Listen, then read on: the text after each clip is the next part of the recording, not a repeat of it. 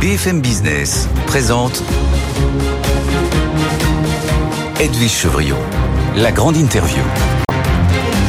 Bonsoir à tous, bienvenue dans la grande interview. Mon invité ce soir, c'est quelqu'un qui voit son titre de bourse chuter de plus de 20%. Bonsoir Véronique Bédag. Bonsoir Edwige Chevrillon, je suis ravie d'être avec vous ce soir. Merci d'être là. Vous êtes donc la patronne, la PDG de Next City, le premier promoteur immobilier français. Et effectivement, après l'annonce de vos résultats et peut-être aussi ou surtout de la suspension de votre dividende au titre de 2023, vous avez euh, perdu euh, plus de 20% euh, aujourd'hui à la Bourse de Paris.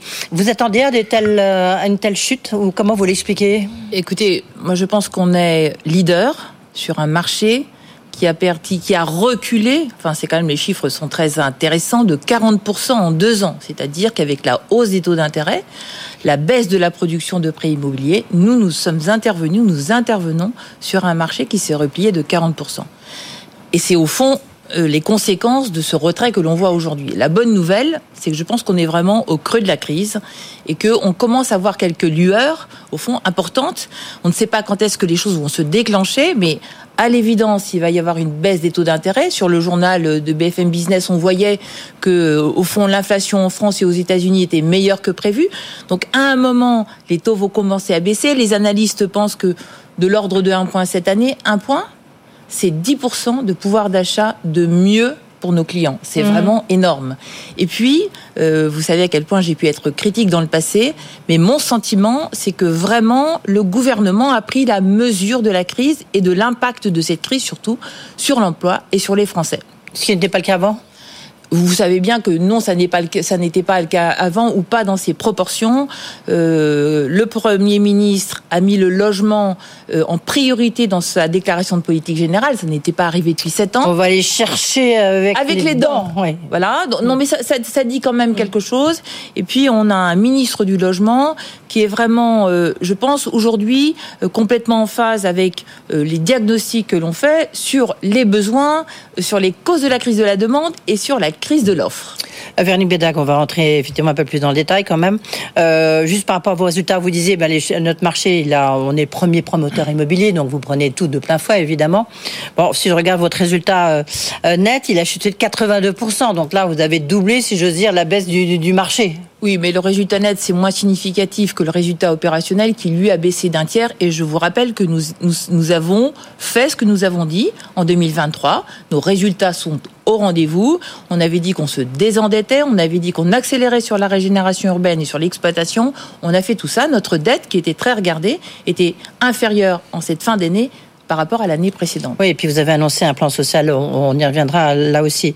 Euh, juste encore un, point, est-ce que le, pour vous, votre chiffre d'affaires, donc lui, il a baissé de 9, 9 10% à 4 milliards 27 à peu près. Est-ce que le, est-ce que vous attendiez quand même, quand je vous disais vous attendiez à une telle chute, est-ce que c'est la suspension du dividende qui explique tout et pourquoi avoir fait, j'ai envie de dire, ce, choix-là? Parce que c'est un choix qu'on, là, tous les résultats sont en train de tomber. Je pense que vous êtes la seule aujourd'hui, enfin la seule euh, figure mais, euh, euh, cotée. Mais, mais de nouveau, on est, nous, complètement en bas de la crise. Alors pourquoi est-ce qu'on a choisi de suspendre le dividende? Parce qu'on a d'abord un objectif de désendettement, très important dans le moment, et deuxièmement, on a, on a euh, décidé de lancer euh, dans les prochaines semaines une consultation avec nos organisations syndicales sur un plan de sauvegarde de l'emploi. Et vous savez très bien que dans une entreprise, les bonnes pratiques consistent à faire partager à la fois par les salariés et par l'actionnariat. Oui, enfin, c'est pas une bonne pratique qu'on retrouve dans, dans, beaucoup d'entreprises, hein, quand même. Au contraire, certains disent il faut plutôt augmenter les dividendes pour fidéliser notre actionnariat le choix qu'on a fait, c'est de partager l'effort euh, et de nous désendetter. C'est un choix qui était dans le marché, on l'avait dit. Hein, on l'avait dit depuis, euh, depuis la fin de l'année que c'était le choix qu'on allait faire. Ça vous faire une économie de combien? À peu près 140 millions. Oui, donc euh, bah, évidemment, c'est quelque chose d'important. Est-ce que, le, est-ce que le, cette crise de l'immobilier, vous avez dit, c'est une crise de l'immobilier inédite oui. par son ampleur et par aussi toutes ses ramifications en fait. C'est puis c'est un choc d'offres et un choc de demande aussi. Qu'est-ce qui, qu'est-ce qui pour vous vous a le plus percuté? Les mises en chantier. Au fond, c'est un, c'est un, c'est une tempête parfaite. Euh, ça touche euh, l'immobilier de bureau, Euh, il y a une suroffre du bureau compte tenu de ce qui s'est passé, des changements d'habitude. Et puis, il y a une, au fond, un retrait très important des prêts immobiliers. Donc, c'est une, une crise qui est à la fois logement et, et bureau. Euh, les grands anciens disent qu'ils n'ont jamais vu ça. C'est une crise de, de l'offre, puisqu'on a malgré tout toujours des problèmes pour obtenir des permis et pour densifier les villes, alors même que, euh, vous le savez, euh, il y a une politique de protection au fond des, des, des, des milieux et donc de moins d'artificialisation. et puis on a ce problème effectivement de demande qui est très important. Donc en fait, on a tout. La, hum, vous dites on est au creux de la crise. Pourquoi vous avez cette, cette dose d'optimisme? Vous me direz aujourd'hui, ça vous fait du bien, Véronique Bédag. Non, je, là pour le coup, je pense que je n'ai jamais été pessimiste ou optimiste. Vous pouvez me rendre euh, cela que j'ai au fond dit les choses comme elles étaient à chaque fois. Mm. Euh, là, ce que je vois, c'est que les taux d'intérêt vont baisser. Ce qu'on ne sait pas, c'est quand ça commence. Ouais. Et on a quand même euh, un consensus sur le fait que ça pourrait baisser de un point. Un point, c'est énorme. Mm. C'est Les Français ont perdu Oui. 25% de pouvoir d'achat en deux ans. Cette- si cette baisse euh, intervenait, euh, on récupérerait 10% de pouvoir d'achat, la moitié.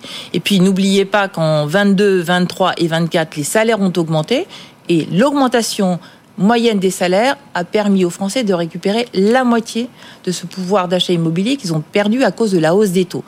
Donc on commence quand même à voir des choses plutôt positives. Est-ce que vous pensez que, bah, notamment les banquiers centraux, ils ont euh, mal anticipé l'impact de cette hausse des taux, notamment sur la production de crédit immobilier? Parce que la chute, elle est quand même, a été extrêmement forte en 2023. Oui, elle, est était de 40%. De non 40%, et puis elle est, elle est générale en Europe.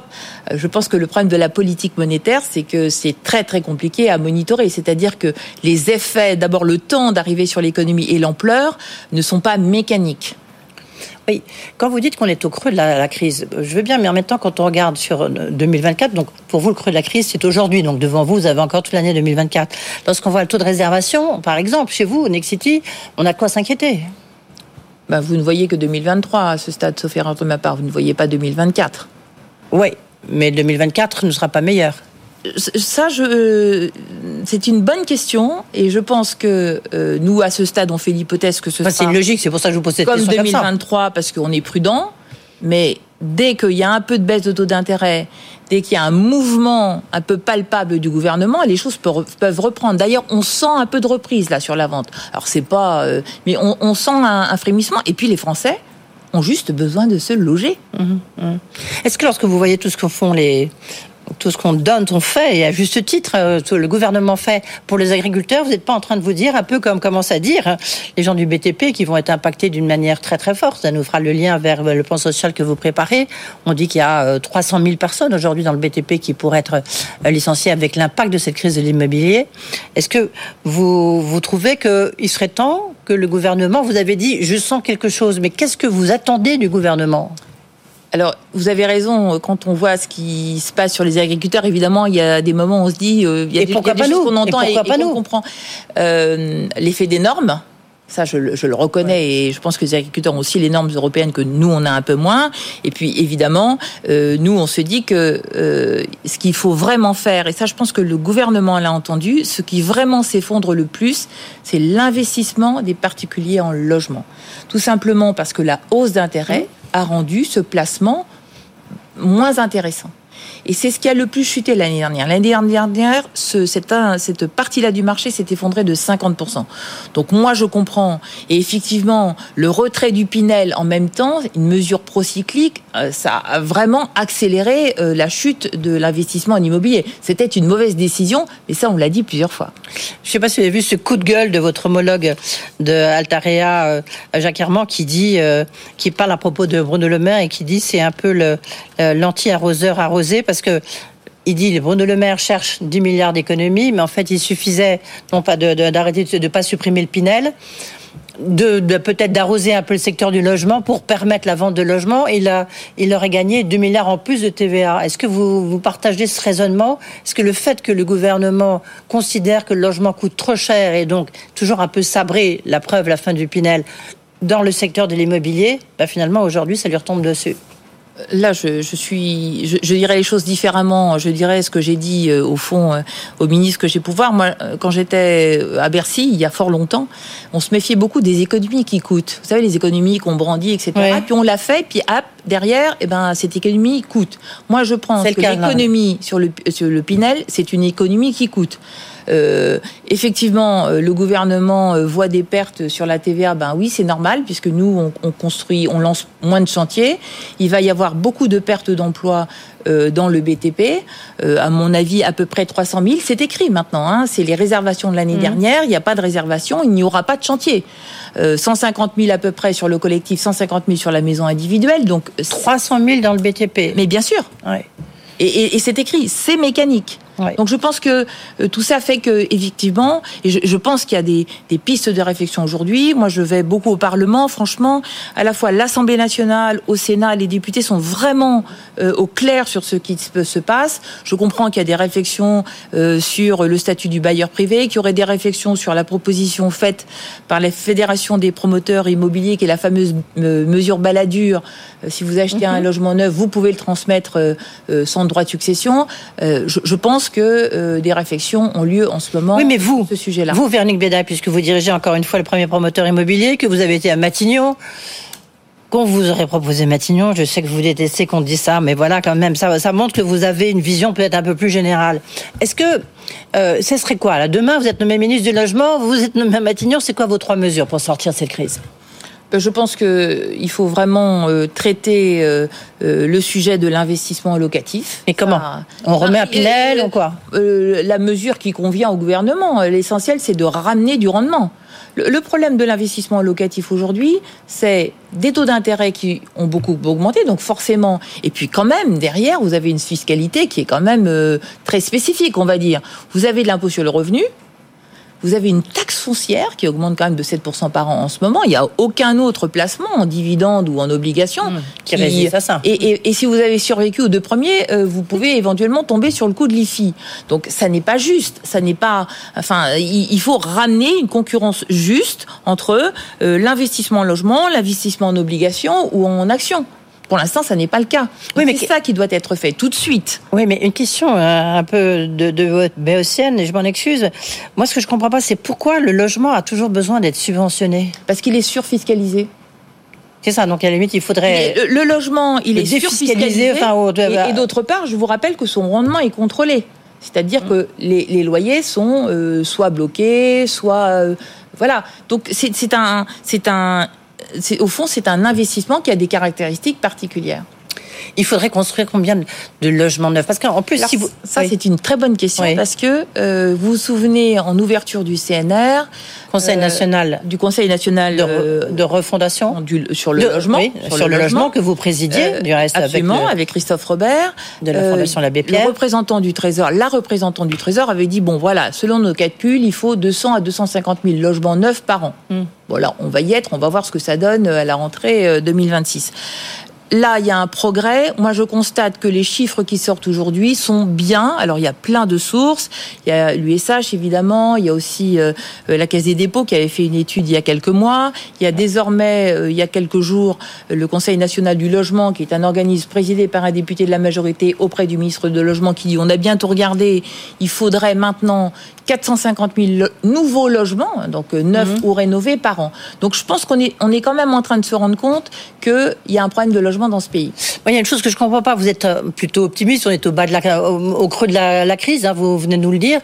Euh, vous voyez plutôt des chiffres, des des, des, des événements positifs comme la baisse des taux éventuels, des mesures prises par le gouvernement. Pourquoi vous lancez Pourquoi vous avez décidé d'engager ce plan de sauvegarde de l'emploi?